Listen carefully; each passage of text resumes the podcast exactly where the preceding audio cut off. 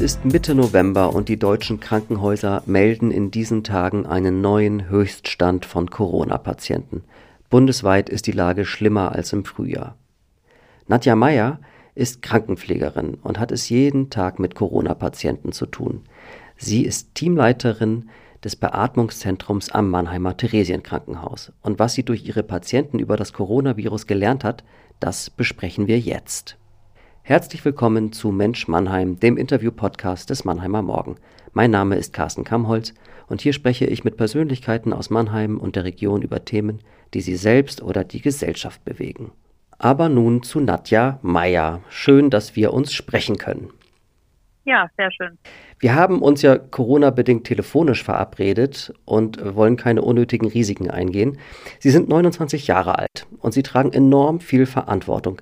Wie müssen wir uns Ihre Aufgabe als Teamleiterin im Beatmungszentrum vorstellen und wie müssen wir uns Ihre Station vorstellen? Also unsere Station besteht gerade aus mehreren kleineren Stationen. Wir haben drei ähm, pneumologisch geführte Stationen. Eine davon ist aktuell die Isolationsstation für die ganzen Covid-Patienten. Dort kommen alle Patienten hin, die einen Verdacht auf Covid haben oder von außerhalb schon einen bestätigten ähm, Test haben und es ihnen akut schlecht geht.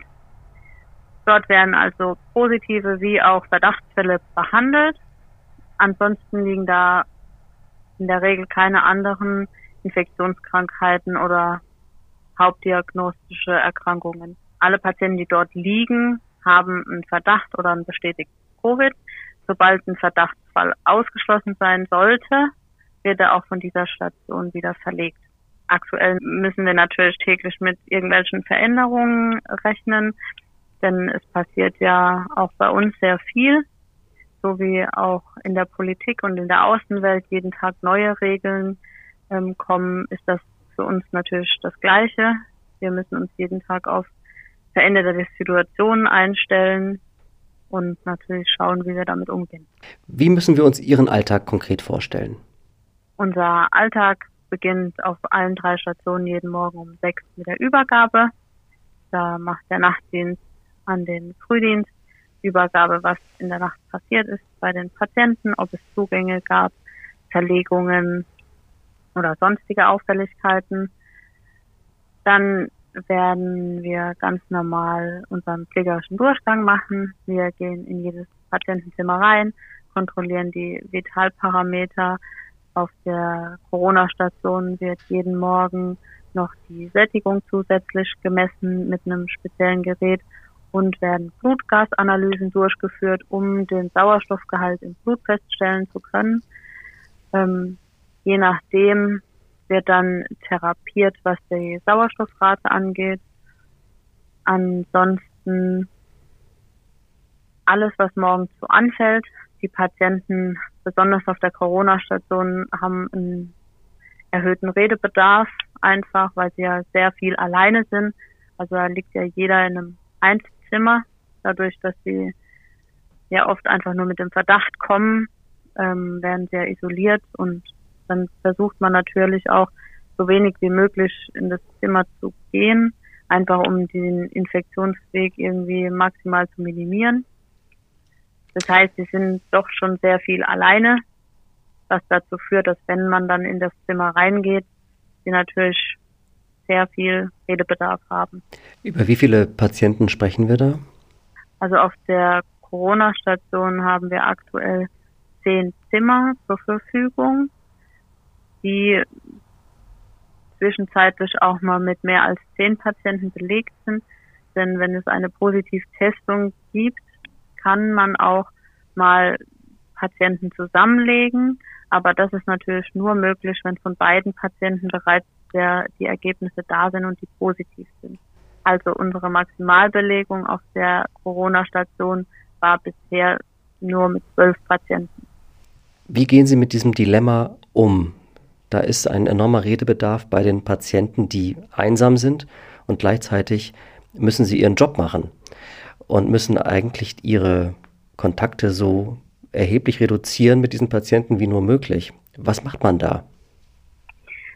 Also die Zimmer sind ja recht groß und dadurch, dass sie meistens ja nur einbettig belegt sind, können wir dort auch sehr gut eigentlich die Abstandsregelungen einhalten.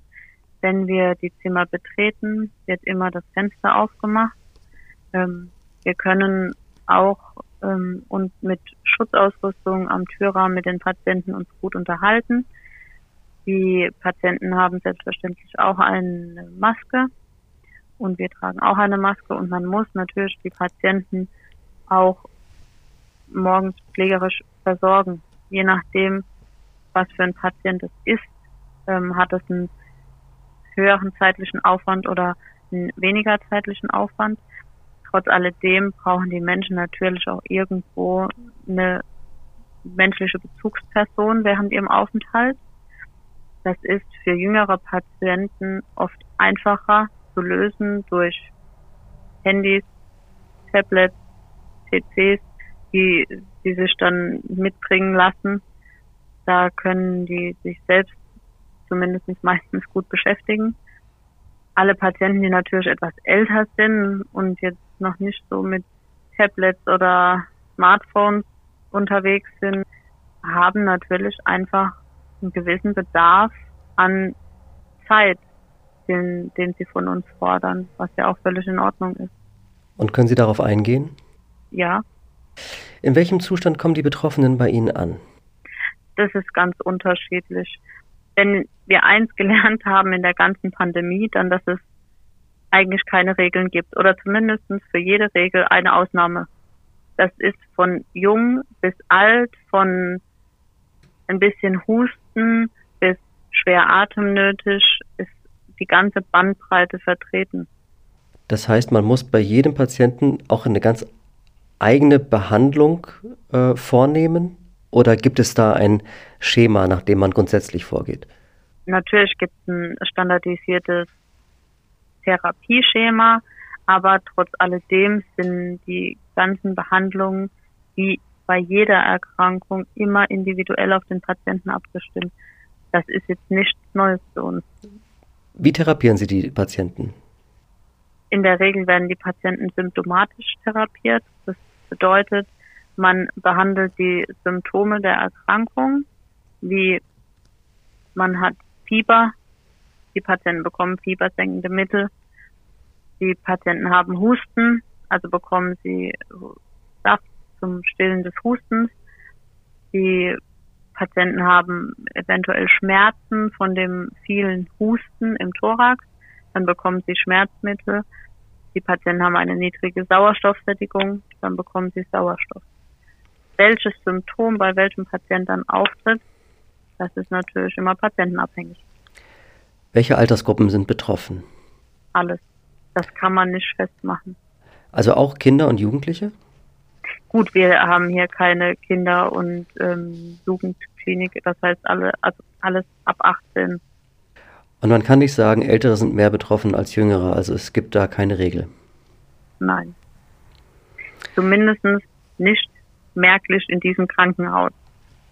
Wie wichtig ist es Ihnen zu wissen, wo sich die Patienten angesteckt haben? Oder ist das gar kein Thema mehr für Sie, wenn erstmal die Patienten da sind? Für uns ist es völlig uninteressant, wo sich der Patient angesteckt hat. Wenn der Patient hier ist, dann brauchen sie in der Regel Hilfe und dann bekommen sie die von uns. Sie kriegen Therapien, sie kriegen Unterstützung, was äh, die alltäglichen Dinge angeht, die sie hier ja auch verrichten müssen. Ansonsten ist für uns das Wie, Wo und Wann recht uninteressant. Gelingt es am Ende einer Behandlung eines Patienten überhaupt diesen Patienten komplett beschwerdefrei aus dem Krankenhaus zu entlassen? Auch das ist sehr unterschiedlich. Viele junge Patienten wollen so schnell wie möglich nach Hause, auch wenn sie noch, ich sage jetzt mal, ein bisschen Schnupfen und Husten haben. Ähm, ältere Patienten, die schon Grunderkrankungen haben und eventuell vorher auch schon nicht so ganz fit waren und die dadurch einfach noch geschwächter sind, wollen natürlich nicht so schnell nach Hause und solche Patienten entlässt man dann auch manchmal völlig symptomfrei. Nichtsdestotrotz streben wir natürlich immer eine zügige Entlassung der Patienten an. Über welchen Zeitraum einer Behandlung sprechen wir da? Von bis wie viele Tage sind das? Gibt es da eine Regel? Nein. Also natürlich gibt es, wenn man sich ein bisschen beliest oder wenn man in den Medien ein bisschen zuhört, gibt es da Regeln. So quer, wenn man natürlich quer alle Fälle übers Land mal durchrechnet, entsteht sicherlich irgendeine Zahl X. Hier, was wir erleben, ist das sehr unterschiedlich. Da kann man nicht sagen, nach drei Tagen geht es allen wieder gut. Nun haben wir es ja momentan mit einer äh, heftigen Wucht dieser zweiten Welle zu tun. War Ihnen das seit dem Beginn der Pandemie klar, dass es diese zweite Welle geben würde oder waren Sie jetzt im Herbst genauso überrascht wie viele andere auch? Überrascht war niemand von uns. Wie, wie sehr diese Welle zuschlägt, da haben sich einige Gedanken darüber gemacht, einige nicht. Ganz klar ist, dass jeder, der schon ein paar Jahre auf einer pneumologischen Abteilung arbeitet, weiß, dass es jeden Herbst ähm, ein höheres Patientenaufkommen gibt. Das ist ganz normal, bedingt auch durch die ganz normale Erkältungssymptomatik, die Patienten entwickeln. Wenn halt Herbst, Winter ist, das weiß man. Jeder Mensch kriegt eine Erkältung mal im Herbst, im Winter, eher weniger im Sommer. Und da wir ja auch ganz normale pneumologische Erkrankungen behandeln, sprich diese COPD, die chronische Raucherkrankheit nenne ich jetzt mal, die können so eine Erkältung einfach nicht so gut abfangen wie ein gesunder Mensch. Das heißt, da kommen die schon einfach häufiger ins Krankenhaus. Das heißt, wir haben das schon immer in der Pneumologie, dass wir im Winter, Herbst ein höheres Patientenaufkommen haben als im Sommer. Auch haben wir ja jeden Winter wieder mit Influenza zu tun das ist ja schon Jahre so. Das heißt, uns war schon klar, dass das im Herbst, im Winter wieder beginnt. Inwieweit da Corona mitspielt, war mir persönlich nicht klar, aber selbstverständlich habe ich damit gerechnet, dass auch diese Zahlen steigen werden. Nun haben Sie es in diesem Herbst und Winter mit Corona und möglicherweise auch nochmal mit Influenza zu tun. Das heißt, da kann noch was auf Sie zukommen, auf Ihre Station. Sind Sie da vorbereitet? Wir versuchen tagtäglich unser Bestes zu geben, um uns so gut wie es geht auf diese Situation darauf vorzubereiten. Ob das am Ende ausreichend sein wird, wird die Zeit zeigen. Es ist manchmal ganz schön zu sehen, wie jeder bemüht ist und versucht, sein Bestes zu geben und alle Abteilungen miteinander kooperieren, um das organisatorisch überhaupt bewältigen zu können. Aktuell ist mir nicht bekannt, dass wir einen Influenza-Fall äh, hier im Krankenhaus haben, was ich persönlich auch fast ein bisschen verwunderlich finde. Jedoch muss man auch sagen, die Menschen haben deutlich mehr Angst, in ein Krankenhaus zu gehen. Das heißt, wenn es Patienten irgendwie zu Hause noch aushalten, dann tun die das. Zumindest die meisten. Was sie, wo sie vielleicht letztes Jahr ins Krankenhaus gekommen wären schon, kommen sie halt dieses Jahr noch nicht. Hatten Sie seit dem Beginn der Pandemie schon die Situation, dass Sie Patienten nach Hause schicken mussten, um Corona-Patienten vorzuziehen? Nein. Wir haben im Frühjahr, wie das erste Mal Corona ähm, zur Sprache kam, hat man natürlich wie alle Krankenhäuser normale Programm in Anführungsstrichen nenne ich es jetzt mal äh, massiv zurückgefahren, um Platz zu schaffen für diese Patienten. Aber man hat niemandem gesagt, ihnen geht's schlecht, sie müssen jetzt aber nach Hause, weil da kommt, da braucht jemand das Bett. So war das Gott sei Dank nie der Fall. Es war selbstverständlich, dass wir im Frühjahr die Patienten zügig entlassen haben und ähm, versucht haben, maximale Therapie noch über die Hausärzte laufen zu lassen, was aber nie irgendwie eine Gefahr für den Patient war. Also wir haben nicht wie in Italien ähnliche Zustände hier gehabt. Und hoffentlich bekommen wir sie auch nicht. Was ist denn Ihre, nicht. was ist denn Ihre Prognose für diese Pandemie? Es wird ja dauern, bis alle den Impfstoff erhalten. Bleibt uns Corona so oder so erhalten? Dafür kenne ich mich in der Biochemie leider zu wenig aus. das, da, ähm, es wäre durchaus denkbar, dass es eine quasi Influenza 2.0 wird. Gegen Influenza gibt es auch einen Impfstoff, der wird jedes Jahr neu aufgelegt. Trotz alledem gibt es jedes Jahr bisschen andere Virenstämme von der Influenza, die es doch schaffen, ähm, Menschen krank zu machen. Damit leben wir schon ein paar Jahre. Und ich könnte mir vorstellen, dass das mit Corona ähnlich wird. Aber wie gesagt, um da eine professionelle Aussage zu treffen, kenne ich mich in Biochemie zu wenig aus. Nun stecken Sie ja und Ihre Kolleginnen und Kollegen in der absoluten Ausnahmesituation, es jeden Tag mit Corona-Patienten zu tun zu haben. Wie geht man eigentlich damit um? Wie, ähm, wie denken Sie über Menschen, die feiern gehen, äh, die sich treffen, ähm, die möglicherweise manche Risiken nicht erkennen, die nicht wissen, welche Konsequenzen es haben kann? Das ist eine schwierige Frage. Man versucht sich selbst natürlich so gut es geht zu schützen.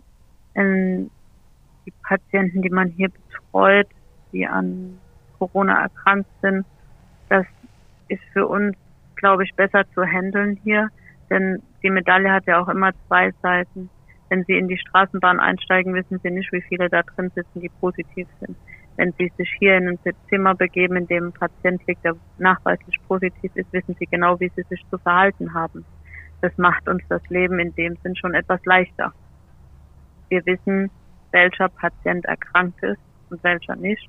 Wir wissen, wie wir uns zu schützen haben bei erkrankten Patienten.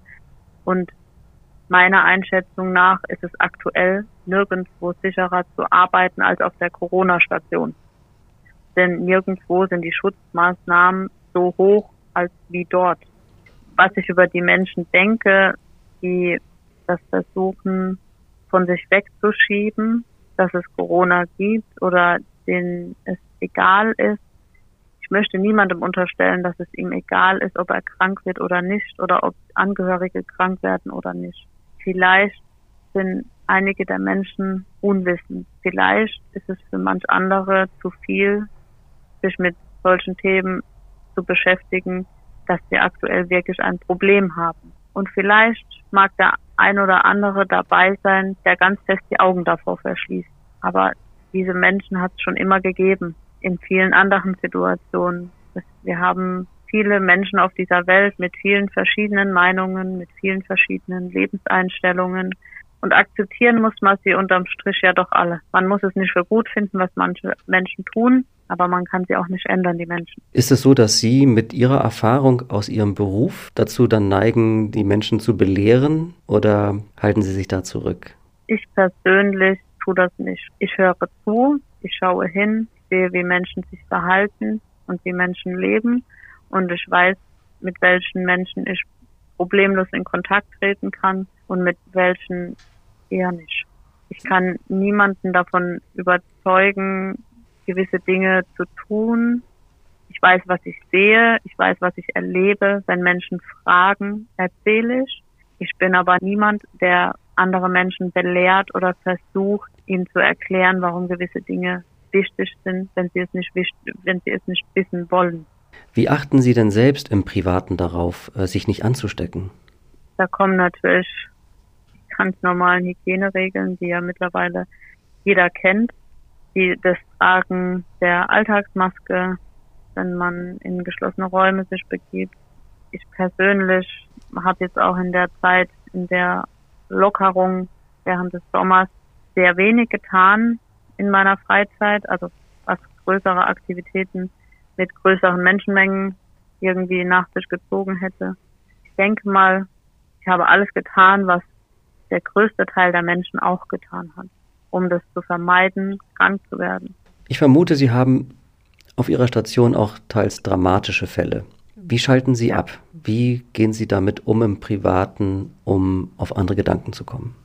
Ich persönlich habe wenig Probleme damit, ähm, wenn ich nach Hause komme, abzuschalten, was vielleicht aber auch dadurch bedingt ist, dass wir schon auch vor Corona sehr dramatische Fälle auf den Stationen betreut haben. In einem Beatmungszentrum gibt es oft Patienten, die schwer erkrankt sind, die schon eine lange Leidenstour hinter sich haben, Patienten, die auch sterben, Patienten, denen es vor ihrem Ableben schlecht geht.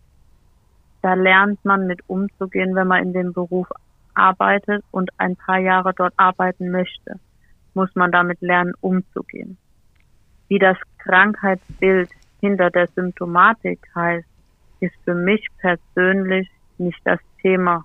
Das, was einen bewegt, ist der Patient, den man sieht, wenn es ihm schlecht geht. Und gab es da Situationen, in denen Sie nicht mehr helfen konnten? Ich arbeite seit elf Jahren im Krankenhaus. Es gab nie Situationen, in denen man Patienten nicht mehr helfen konnte. Helfen kann man immer. Die Hilfe sieht nur manchmal anders aus. Liebe Nadja Meyer, bleiben Sie bitte fit. Sie werden gebraucht. Tausend okay. Dank für dieses Gespräch. Kein Problem, gerne. Das war Mensch Mannheim, der Interview-Podcast des Mannheimer Morgen. Mein Name ist Carsten Kamholz und ich freue mich über jede Rückmeldung und Ideen für weitere Folgen. Schreibt am besten an podcast.marmo.de. Folgt uns auch auf Facebook und Instagram und vergesst nicht, uns zu abonnieren oder eine Bewertung bei Apple Podcasts zu hinterlassen. Bis zum nächsten Mal in zwei Wochen bei Mensch Mannheim.